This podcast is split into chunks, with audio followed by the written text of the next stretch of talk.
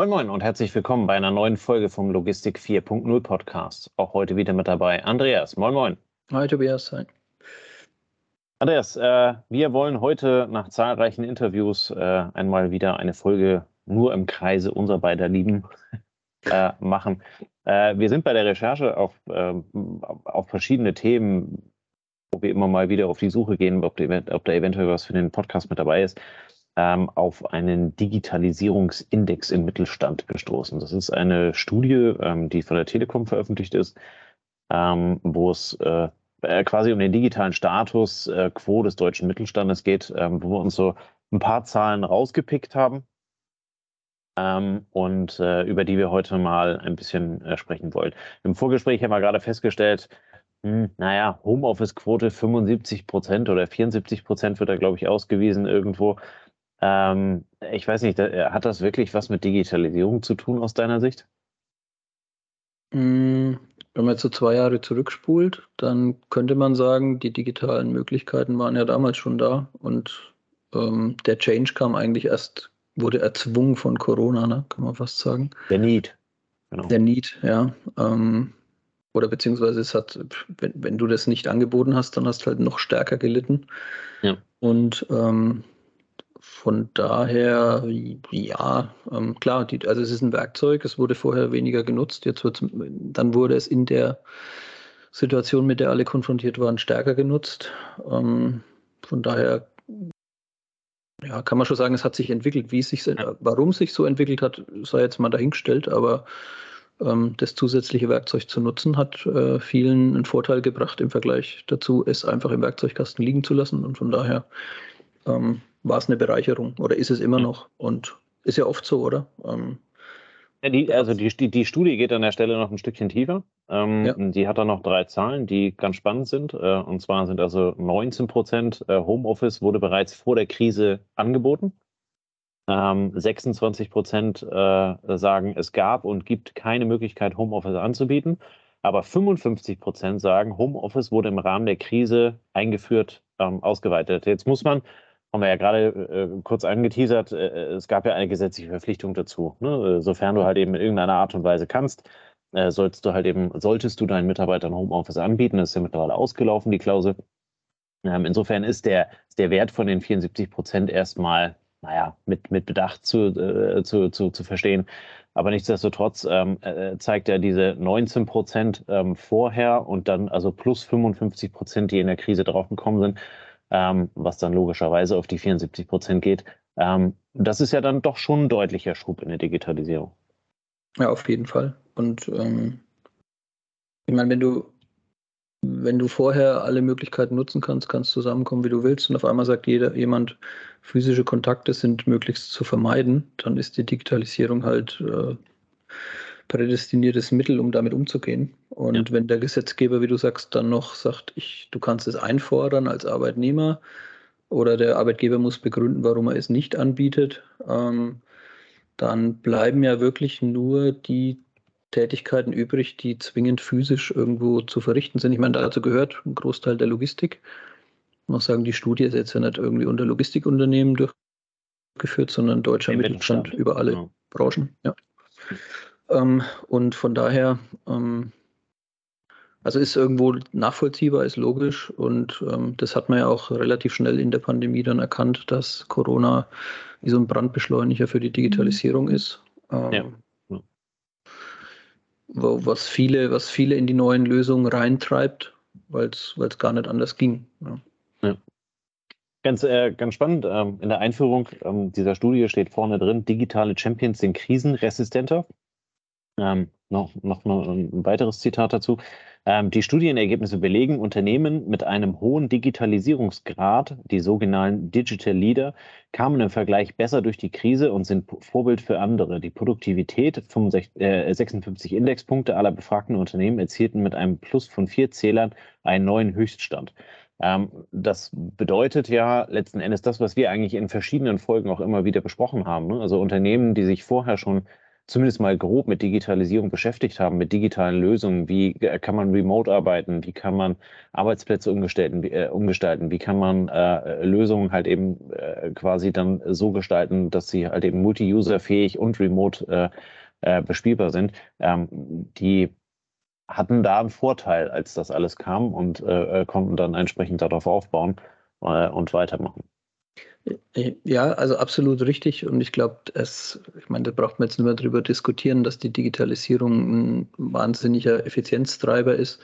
Vor allem je digitaler du bist, je weniger Hybrid äh, zwischen analog und digital du unterwegs bist, desto schneller bewegen sich die Daten, dann eben digital mit in Anführungsstrichen Lichtgeschwindigkeit gegen physisch Posttempo oder Faxtempo.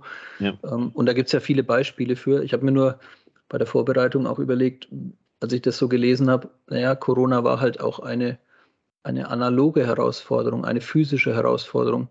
Was wäre denn gewesen, wenn die Gesellschaft durch, äh, nimm jetzt mal diese Hackerangriffe, ne, die irgendwas verschlüsseln, wenn es wenn es da eine Krise gegeben hätte im Sinne, die Internetinfrastruktur wird geschädigt oder die Erreichbarkeit ähm, des Internets wird von den uns, von uns bekannten wahrscheinlich 99,9 Prozent gedrosselt auf 81 Prozent oder sowas, ne?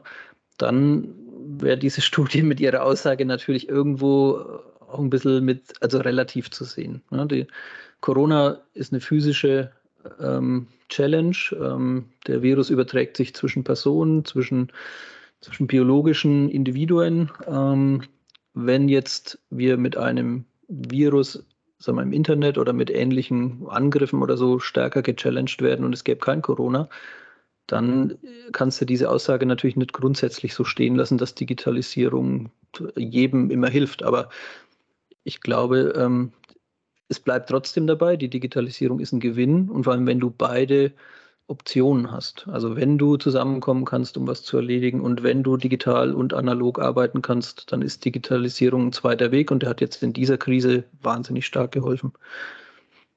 Ja. Und führt ja auch noch zu viel anderen Möglichkeiten, um was besser zu machen, weil die Geschwindigkeit auf einmal ähm, dramatisch erhöht wird, was den Datenaustausch angeht, was die, ähm, ja, den Austausch zwischen Personen angeht, was die Kommunikation angeht. Also nimm das klassische Beispiel, ähm, früher zu Verhandlungen zusammenzukommen, physisch, Tagesreise angesetzt oder Besuch auf der Messe, Tagesreise angesetzt, jetzt digital, Vorbereitungszeit fünf Minuten, sich zusammenschalten, eine Stunde effizient, äh, Effizienz im Workshop oder im Gespräch oder in der Verhandlung, dann wieder auseinander, kaum vorher, nachher Reisezeit, ähnliches. Da, da hast du natürlich mega Gewinn. Also wenn vorher jemand für einen physischen Verhandlungstag mit einem Kunden einen Tag angesetzt hat, weil er erst mal 300 Kilometer einfach unterwegs war und dann nochmal wieder zurück abends, dann kann er jetzt halt äh, das Ganze in einer Stunde erledigen. Und niemand wird in der jetzigen Zeit das in Frage stellen, wenn es nicht eine absolut wichtige ähm, Verhandlung ist, wo es wirklich wichtig ist, dass man zusammen am Tisch sitzt. Ja. Ja, wobei man umgedreht halt eben an der Stelle auch wieder sagen ähm, muss oder ergänzen muss, das haben wir ja letztes Jahr dann also auch bei der, bei der beim Logistics Summit gesehen und äh, wurden äh, dazu wurde auch berichtigt, dass halt eben auch diese dieses physische Gegenübertreten doch auch ähm, etwas ist, was nach der Krise unbedingt mal wieder notwendig war. Ne? Klar, also es ist effizienter, sich mal eine Stunde irgendwo in einem, in einem Chatraum zu treffen und dort zu sprechen. Ähm, aber es, jetzt, äh, es, ersetzt halt eben nur sehr schwerlich den, den persönlichen Kontakt. Ja, es ist, es ist ja wie immer, das Schwarz-Weiß ähm, sind zwei Extreme. Ne? Und wer jetzt sagt, ich, ich treffe mich nie mehr physisch mit Personen, der wird schwierig haben, ordentliche Beziehungen aufzubauen. Richtig. Und wer sagt, ich werde digital überhaupt keine Meetings mehr abhalten, der wird, der wird im Zweifel nicht mal mehr ein Vorstellungsgespräch bekommen. Ne? Ja. ähm, also hat es auch schwer.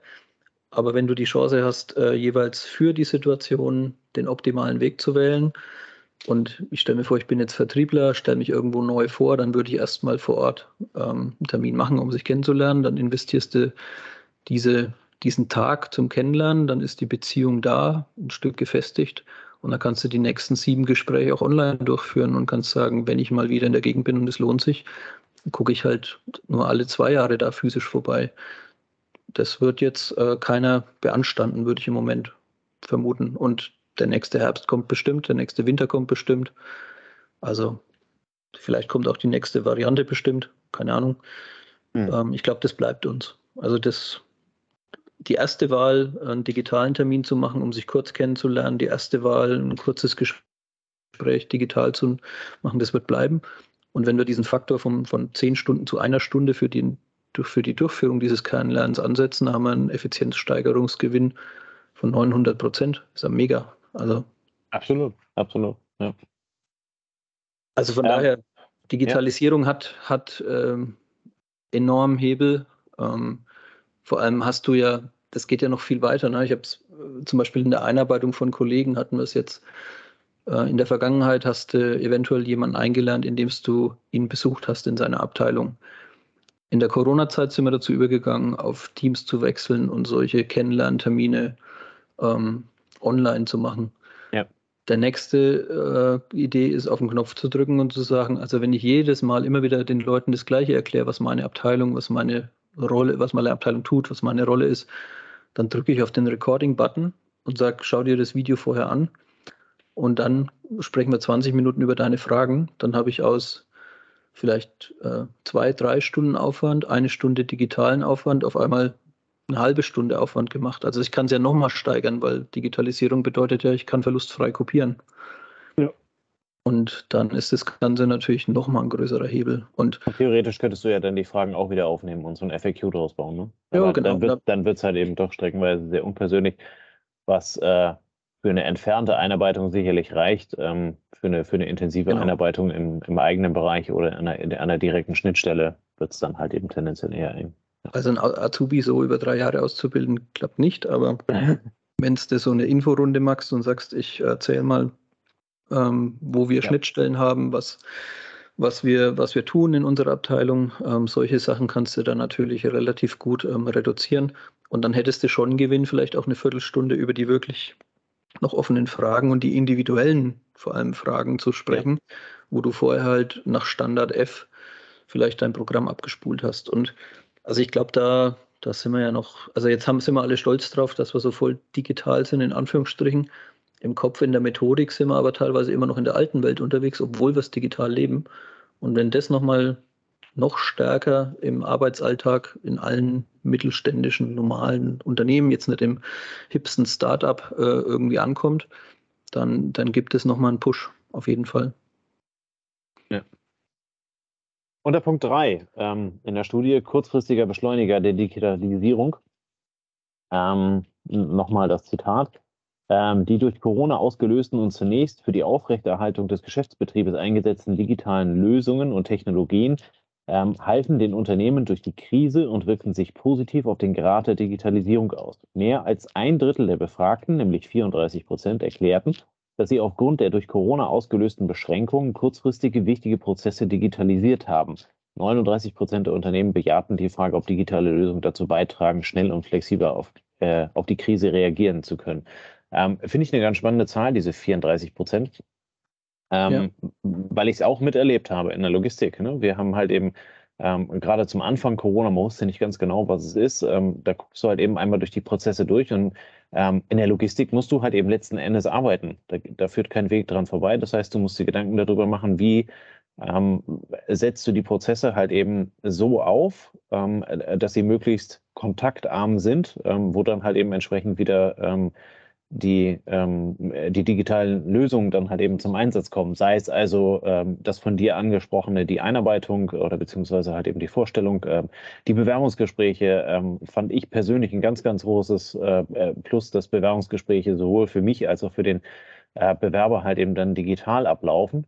Ähm, und äh, man halt eben nicht jedes Mal dann also einen Tag Urlaub einreichen muss von der Bewerberseite oder dann halt eben einen Tag hat mit acht Bewerbungsgesprächen hintereinander, ähm, fand ich also echt, echt großartig und ähm, so zieht sich halt eben dann auch die, durch die Logistik durch. Also ähm, wenn ich dann gucke, was wir da im Wareneingang dann halt eben alles gemacht haben, wie, wie schnell also auf einmal alteingesessene, keine Ahnung, Excel-Tabellen, mit denen man gearbeitet hat oder irgendwelche Vorlagen, die es gab, ähm, äh, dann also auf einmal digitalisiert werden konnten.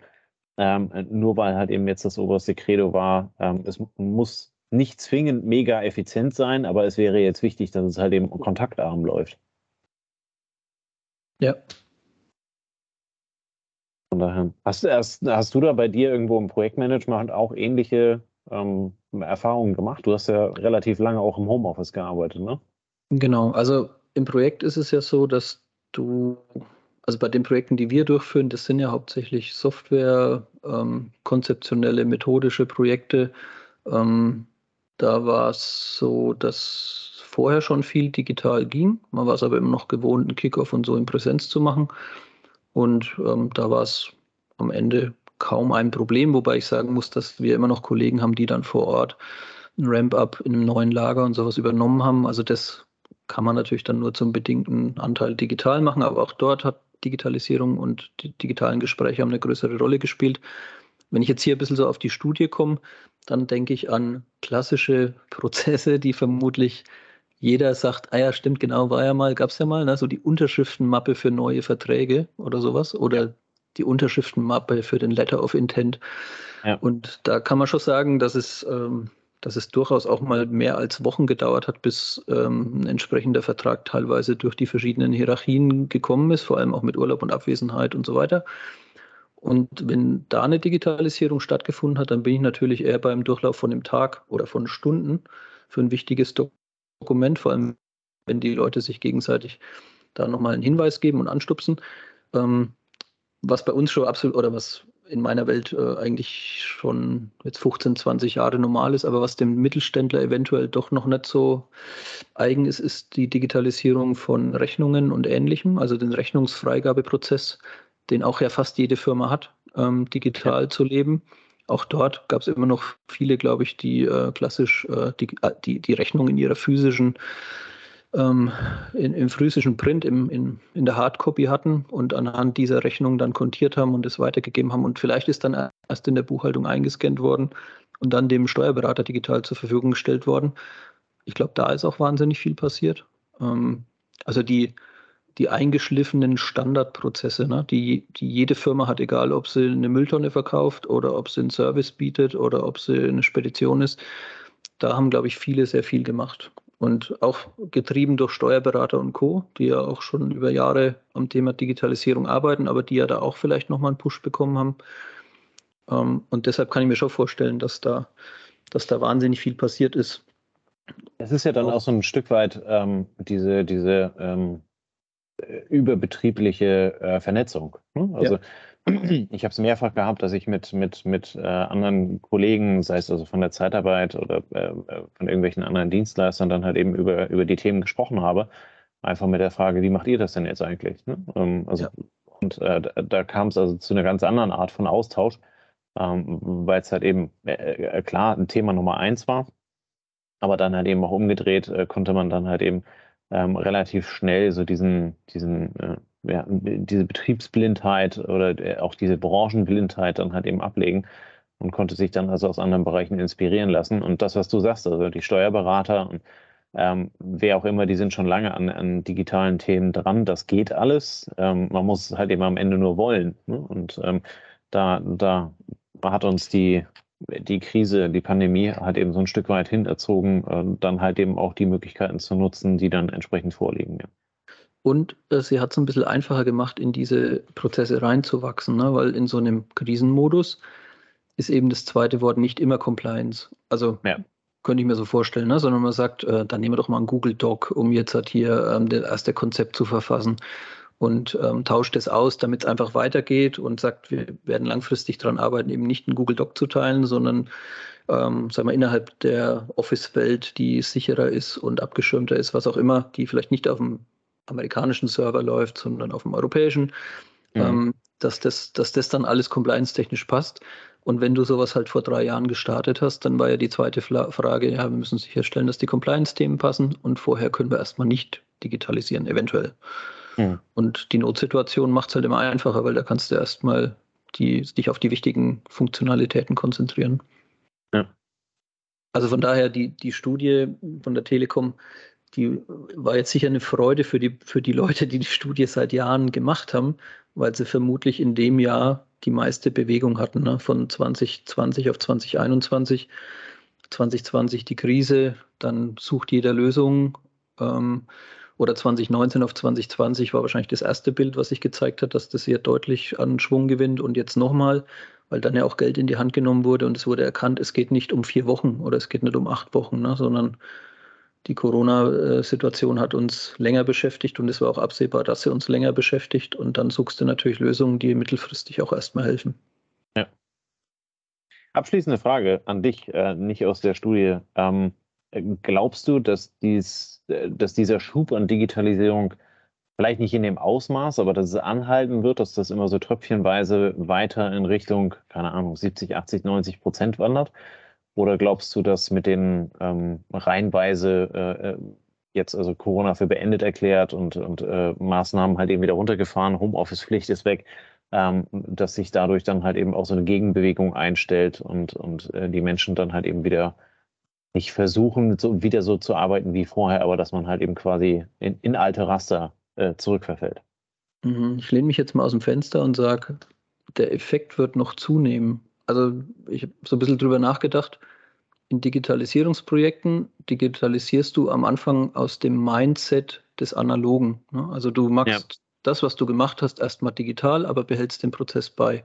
Und erst wenn du das eine Zeit lang gelebt hast und da noch ein bisschen experimentierst und Fehler findest und dann wechselst du in das Mindset eines Digitalen. Also ähnlich wie das Beispiel vorhin mit, dann zeichne ich halt meine Erklärung auf und schieße erstmal das Video rüber.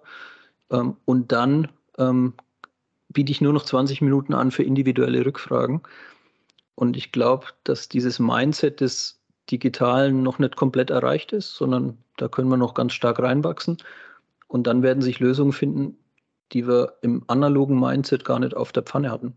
Und ja. daher glaube ich, ja, es, was jetzt schon wieder passiert ist, man geht wieder ins Büro zurück, man sieht die Kollegen wieder, man sieht sie gern, der Mensch ist ein soziales Wesen, ist ein physisches Wesen. Ja, das spielt viel eine Rolle, um auch die Beziehung, äh, Sympathien, Empathie zu haben und so.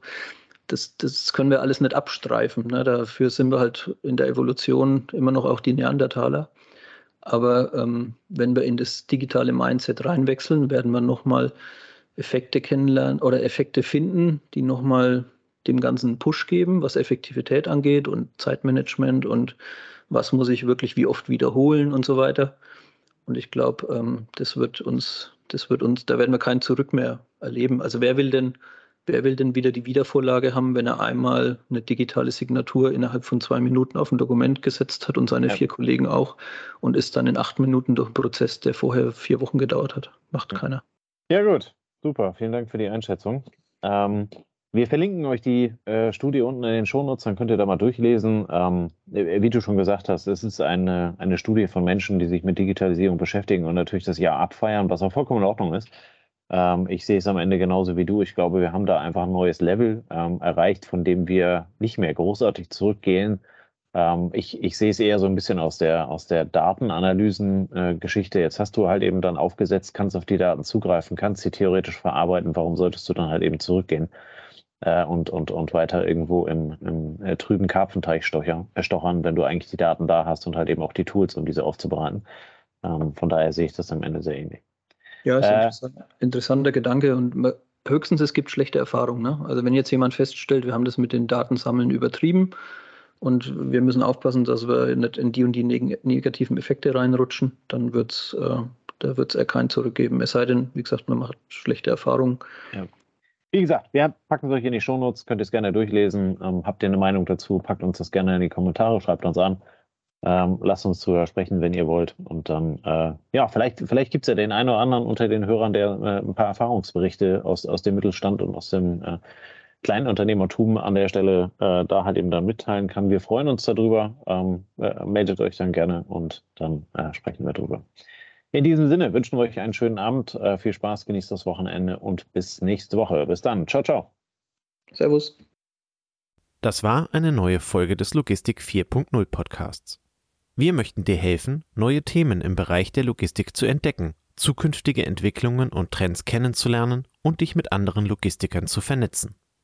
Um regelmäßig zu neuen Folgen informiert zu werden, werde Mitglied in unserer Gruppe Logistik 4.0 auf LinkedIn oder folge den Logistik 4.0 Profilen auf Twitter, Facebook oder Instagram. Unsere Folgen werden mit Hilfe unserer Patreons produziert. Besonderer Dank gilt dabei unserem Patreon 4.0 der Firma Bord. Weitere Informationen, wie auch du unseren Podcast unterstützen kannst, findest du auf unserer Homepage logistik4.0.de. Hast du einen interessanten Themenvorschlag oder möchtest du dich als Interviewgast bewerben, kontaktiere uns per Mail an logistik4.0 at gmail.com. Bei persönlichen Kontaktanfragen an uns schreib uns gerne dein Anliegen dazu, damit wir wissen, wie wir diese Anfrage einordnen können und dich unter dem täglichen Spam schnell herausfischen können.